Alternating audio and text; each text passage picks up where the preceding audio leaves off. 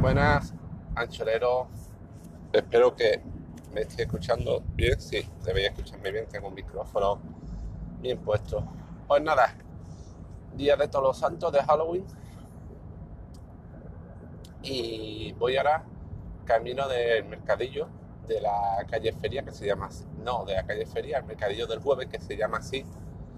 Es un mercadillo que abre los jueves por la mañana, aunque sea laboral, pero solo los jueves por la mañana la calle Feria en Sevilla. Es el único mercadillo que queda en Sevilla así grande, porque cerraron el de Itasa, el del Charco La Pava, así que el único mercadillo para buscar cosas, gangas o cosas antiguas, colección que queda es este, pero claro, normalmente los jueves trabajo, con lo cual el único día que me queda que puedo ir es algún jueves que como este coincida con que es festivo, porque aunque es festivo el mercadillo se sigue muriendo. Así que nada, voy de camino, ya ve que no que encuentre nada, ya la última vez que he pasado no he encontrado nada, porque es muy difícil, muy difícil encontrar gangas de las cosas que yo busco o colecciono, o de Astran, o de mesas, cinta, que revistas antiguas, muy difícil encontrar algo porque la gente ya, gracias a Internet, ya casi cualquiera, por poco que conozca, sabe el valor que tienen las cosas. Entonces, mmm, eh, tiene algo, encuentra algo, por ejemplo, un juego de Astran y lo pone, si es que lo pone, si es que lo lleva al mercadillo, que normalmente la gente que lleva al mercadillo no son no son coleccionistas, lo pone en el mercadillo casi al mismo precio que se vendería por internet. Y para eso, pues no eh, por Wallapop. Entonces, y aparte muy estas cosas o no lo pone directamente, lo lleva al mercadillo, pone anuncio en Wallapop y si a alguien le interesa, pues lo venderá por ahí. Oh.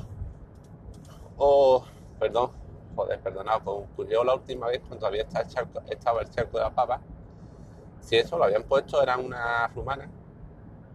No porque tengo, tenga nada en contra de la rumana o de los gitanos, pero que era el típico de persona que tú esperarías era el tipo de persona que tú esperarías que vendiesen otras cosas, pero no juegos de Astran, cassette.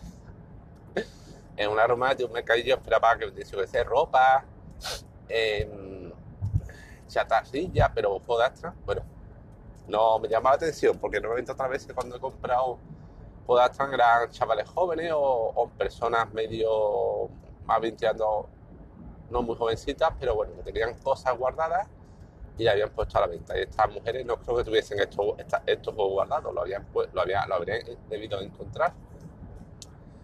Y la cosa, que me desvío. Y ni siquiera eran juegos de Astran, eran cintas de demo de micromanía. Decir, cuando tú tenías la micromanía, comprabas, te venías con una cinta donde tenían demos de juegos para probar juegos. Entonces, ni siquiera eran juegos completos, eran demos. Y la, pregunté y me querían cobrar 4 euros cada cinta. Imaginaros.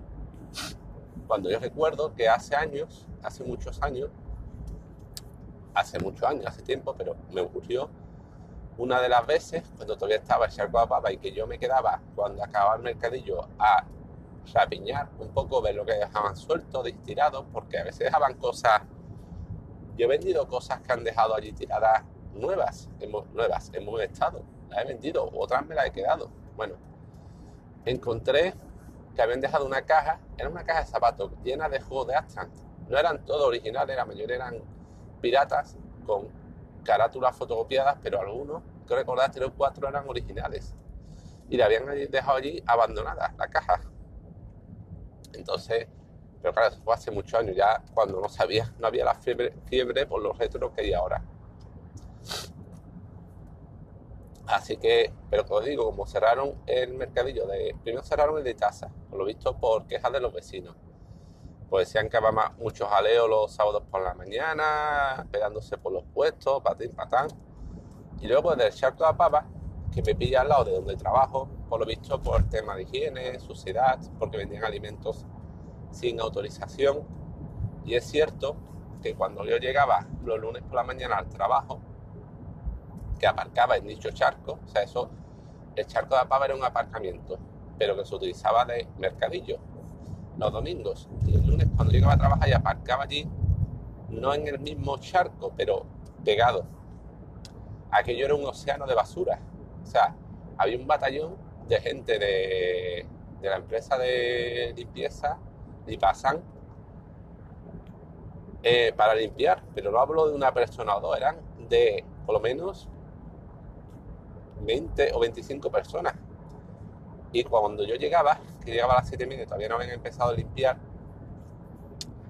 aquello que literalmente era pasar por el coche por un océano de plástico, de basura que habían dejado tirada. Porque tenían la costumbre de lo que no conseguía vender, antes que dejarlo para que alguien cogiera, lo rompían. Entonces encontraba allí basura, cosas rotas. Era horrible, horrible, claro. Entonces, creo que eso todo fue el motivo. Bueno, aparte lo típico de quejarse de que vendían cosas robadas y demás, porque cerraron la paga. Entonces, el único mercadillo como coleccionista que me queda es el de el jueves. Así que nada, he dejado a los peques con mi mujer. Me he escaqueado un poco, entre comillas, bueno, escaqueado. Necesitaba esto. que ¿Recordáis el episodio que conté del día duro? Los dos últimos días han seguido siendo días duros en el trabajo. Ayer fue un día duro y necesitaba allí un momento dado. Mi mujer tuvo una avería con el coche. No sabe si del embrague, que estuvo con el coche en el auto hasta las 7, mientras tuve que darme yo con los críos. Ayer fue un día duro y estaba también mm, que pensaba que iba a darme un soponcio en cualquier momento. Así que con todo mi corazón porque no me gusta dejar a mi mujer con los dos niños y que se cargue ella porque entiendo que ella también está sobrecargada y sobresaturada, pero le he dicho que no, me he cogido y me he ido a porque necesitaba necesito un ratito para mí, para estar tranquilo. Es mi mujer que cuando vuelva cogeré a los dos peques y me iré con los dos a una atracción que me han enviado publicidad del Castillo del Terror en Alcalá de Guadaira miré con el coche con los dos y la dejaré un rato a ella que esté también tranquila, pero que ayer fue otro día duro y de verdad estaba un momento dado. Así que hoy coincidiendo que era festivo y que eh, jueves dijimos, mira, me quiero ir al mercadillo para echar un vistazo, aunque no encuentre nada, lo más seguro es que no encuentre nada, pero bueno, miro por ahí a ver qué es lo que hay y así sobre el milagro y ya está. Una vez no fue un mercadillo. Fue, creo, no sé si lo conté, fue en una tienda que en Córdoba que se llama Recuerdos de. ¿Recuerda, ¿Te acuerdas de los 60, 70, 80? Es una, es una tienda pequeña, en plan venta coleccionista, pero en plan diógenes. Es decir, es una tienda que será la mitad de mi casa, un poco menos, pero donde el hombre tiene los objetos apilados. Dilapidados, ¿eh? formando literalmente pilla montaña, como la, la, la, serie esta americana de personas con síndrome de Diógenes que llega a casa y tiene la casa llena de basura, montañas, pues es lo mismo, pero coleccionismo, una espiral de cómics hasta arriba que tú hicieras de cosas que habrá ahí dentro metidas, escondidas. Y el tío, a vez que voy, me solo lleva algo porque la persona tiene figuras, tiene juegos de Astran, tiene consolas antiguas, tiene un montón de cómics. Bueno, pues una vez le encontré un, al hombre un, ¿cómo era? un Transtape 3. Transtape es, eh, para que no sepáis, cuando el Spectrum era un cacharro por hardware, una pieza de hardware especializada en copiar, es decir, los juegos de Spectrum o de Astran, aunque eran cintas, cintas, algunos tenían protecciones anticopias. Y para saltarse estas protecciones, eh, en vez de copiar la cinta a cinta, porque si hacías una copia literal de la cinta creo que no funcionaba, eh, había unos cacharros que volcabas el juego desde la memoria del Spectrum o Astran a otra cinta, conectándolo al puerto serie del Spectrum. Este aparato se llama Transtape, Transtape, era el 3. Lo encontré en la tienda esta de Córdoba que os digo, que por favor si veis alguna vez por Córdoba tenéis que pasar si os gusta el coleccionismo y lo, se lo compré por 5 euros. Y además que estaba, era muy curioso porque venía con su caja de cartón, con sus instrucciones, incluso con sus facturas del año 80 y pico. Que aquel entonces costaría, ¿cuánto costaba? No sé, tampoco era muy barato, tampoco era excesivamente caro. y se lo compré por 5 euros. Y luego lo cambié en un trueque que hice por internet. Eso lo cambié, no sé si recuerdo, por un eh, MSX completo o por un Spectrum ZX Plus impoluto con su caja, sus corchos y sus instrucciones, su cassette de bienvenida. O sea, me costó 5 euros y lo cambié por un objeto que podría valer el Casio o el Spectrum, tendría que ser, perdón, el Casio, el MSX Sony, porque el ZX valía más, con la caja valía más. Eso lo cambié por otra cosa. Bueno, cambié el trastape por el, el, el MSX que podría valer un MSX como el que compré el, de los primeros, fue el primer modelo de MSX de Sony que tenía 16K de memoria. Imaginaos, 16K, los que eran aquella época. Y que podría valer 50 o 60, 60 euros. Bueno, pues compré esta tapa y lo cambié por eso. O sea, fue un chollazo brutal. Total, vamos, no, no. Lo que, lo que conseguí, una ganga. Y, o por ejemplo, en el Charco de Pava una vez compré hay una revista que colecciono de Rumbo Sur, un cómic que la Fundación de Caja Social del Monte, la Caja de Ahorro de Luis Sevilla, en su época, hace muchos años, editó una revista, unos cómics en formato sábana, tamaño grandes, llegó a sacar ocho números y me faltan uno. Tengo siete y me falta uno. Recuperar. En su época los tuve. No sé qué harías con ellos. Y el que me falta, solo he visto por internet uno que lo vende a 60 pavos, una burrada. Y una vez en la pava encontré otro número, no el que yo buscaba, pero allí metí una caja de cartón con más cosas y lo compré por dos euros a la chavala. Así que no pierdo la esperanza. Ah, disculpadme, de verdad. No pierdo la esperanza de algún día de esto encontrar eh, el número que me falta. Joder, yo pensaba que soy un mal educado por bostezar, pero de verdad es que la noche ha sido también y el único momento que tengo para grabaros esto mientras voy camino del mercadillo con el coche y es que si no, no voy a poder. Oh, disculpadme, ¿verdad? Bueno, que me desvío. Ya voy por 12 minutos, empiezo a contar mi vida. Bueno, decía, voy al mercadillo este de la calle Feria. Eh, y bueno, lo que quería contar era que una impresión ayer política, que no sé si os parece lo mismo, decir, no si os parece, ¿no os parece a los que seis de España que con eh, Pedrito estamos reviviendo Bambi 2, que estamos reviviendo la época Zapatero, que estamos en el Día de la Marmota, o como no, el Día de la Marmota era el título inglés, creo, en español era Atrapado en el Tiempo, en bucle, una otra vez y otra vez y otra vez. Es decir, y me explico, eh, Bambi, Zapatero, tuvo eh, políticas sociales, reformas sociales muy importantes y muy de calado. O sea, económicamente fue un puto desastre. Continuó gestionando la crisis de la misma manera que el gobierno anterior. Y luego vino el PP que la continuó y la agudizó todavía más y fuimos al desastre, a la famosa crisis. Y Bambi, pero en temas sociales, solo por decir dos, por ejemplo, la ley del matrimonio homosexual, genial, derechos para homosexuales que no hacían falta, aplaudida, o la ley antitabaco, genial. Eh, quitó el tabaco de los bares, restaurantes, mucha más salud, la gente dejó de fumar mucho más gracias a él, estupendo.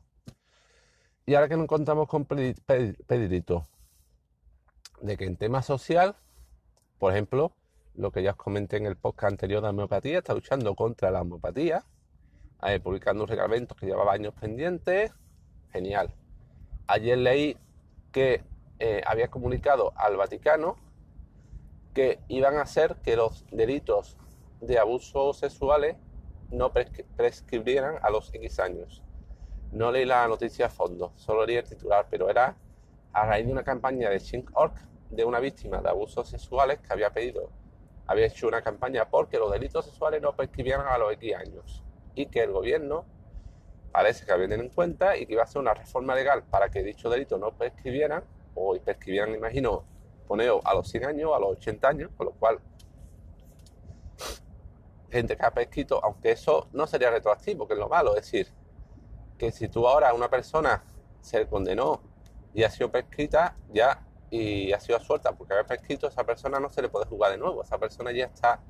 Pero bueno, gente, si esa reforma se lleva a cabo, gente que fue abusada y que no denuncia porque dice, ¿para qué denunciar si el juez le absolverá diciendo que ha prescrito, no me vale la pena. Gente que por eso no denuncia, mejor pensar y dirá, pues irá, voy a denunciar porque sí puede que esta persona pague. Bueno, de todos modos leí que era una intención, que todavía no se había materializado, pero bueno, por lo menos la intención que, que cuenta es buena. Pues Pedrito, reformas así sociales de maquillaje, pero lo que es en, reformas económicas de calado, en cortar de raíz la crisis que se avecina, que dice mucha gente que se avecina, nada. En tocar ciertos privilegios, ciertos lobbies, nada. O sea, esto es Bambi 2.